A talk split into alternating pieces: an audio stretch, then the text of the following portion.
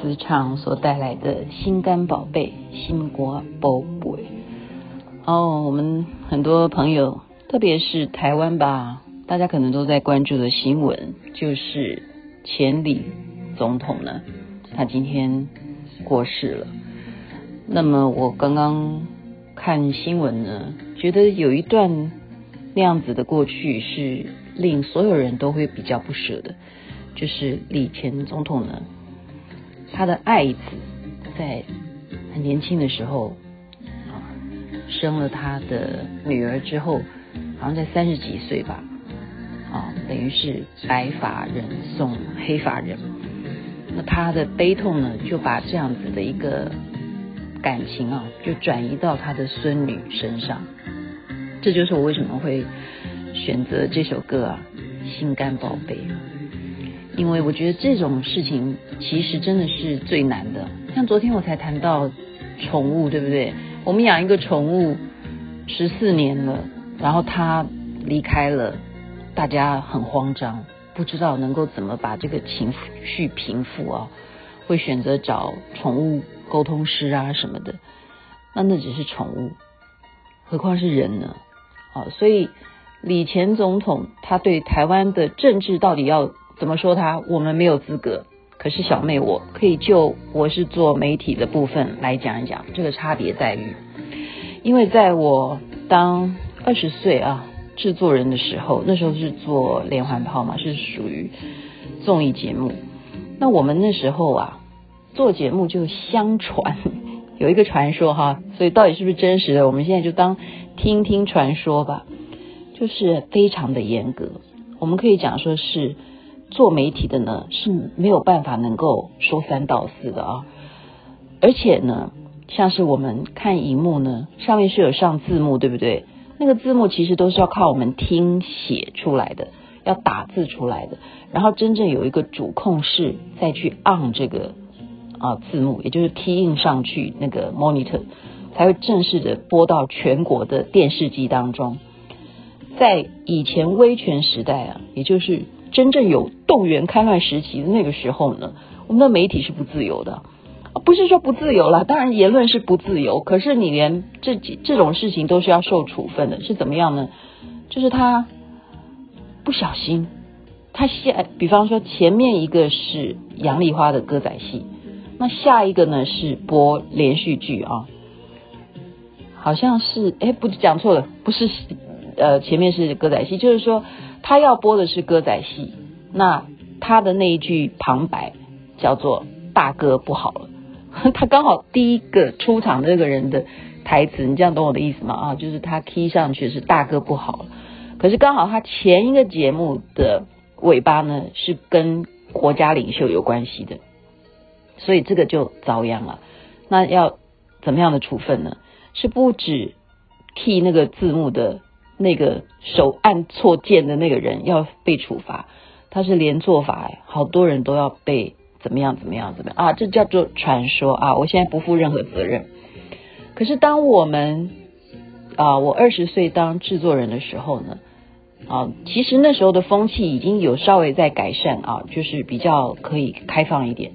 可是当时蒋经国总统去世的时候呢，我们记得啊，那时候媒体是好多天哦，好像一个月的时间吧，我们都不准放流行歌曲，你都一定要放一些鼓舞人心啊，要放一些爱国歌曲。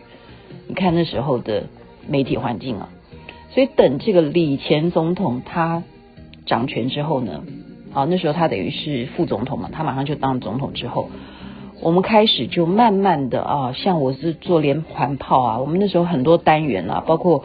我做的中国小姐啊，或那时候很流行的七点新闻呐，尤其那个七点新闻是有时事效应的啊，我们就配合昨天发生什么新闻呐啊，那时候你记得吗？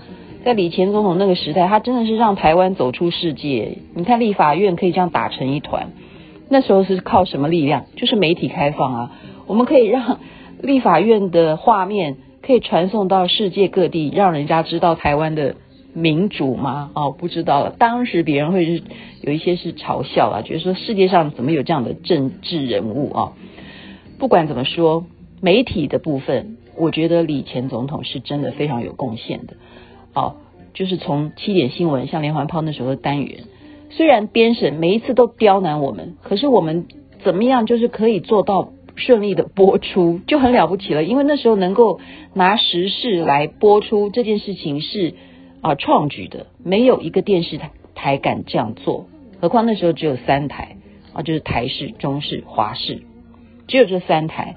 然后也因为当时这样子的节目内容非常的新颖，你知道吗？那时候连环炮的收视率还打败杨丽花的歌仔戏啊！我们没不是在讲什么个人的收视率之争呢，但是可能就是因为他的这样子的啊开放，让很多人他的眼界不是只有看一些戏剧而已，他可以关心到时事，关心到很多我们平常不敢触及的话题。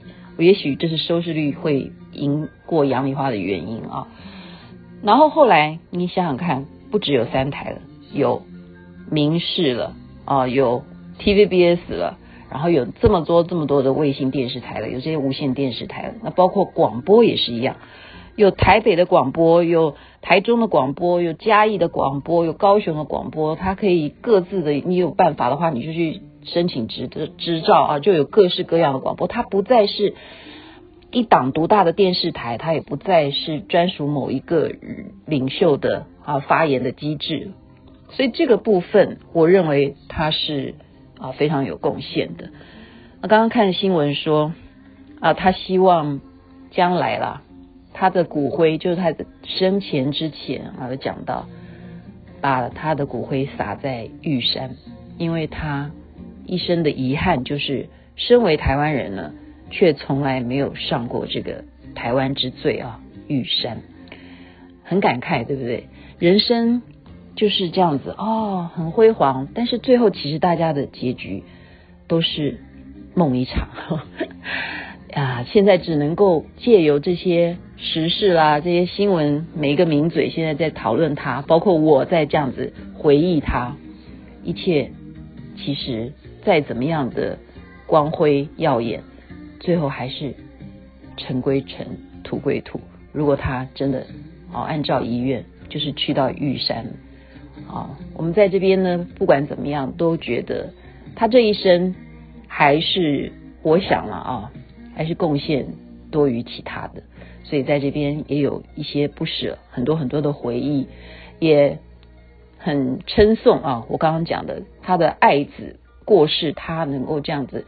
收拾这样悲伤的心情，然后又看到他的孙女这样子嫁人，他的一生呢，真的点点滴滴都成为台湾政治史上非常非常的重要的人物代表。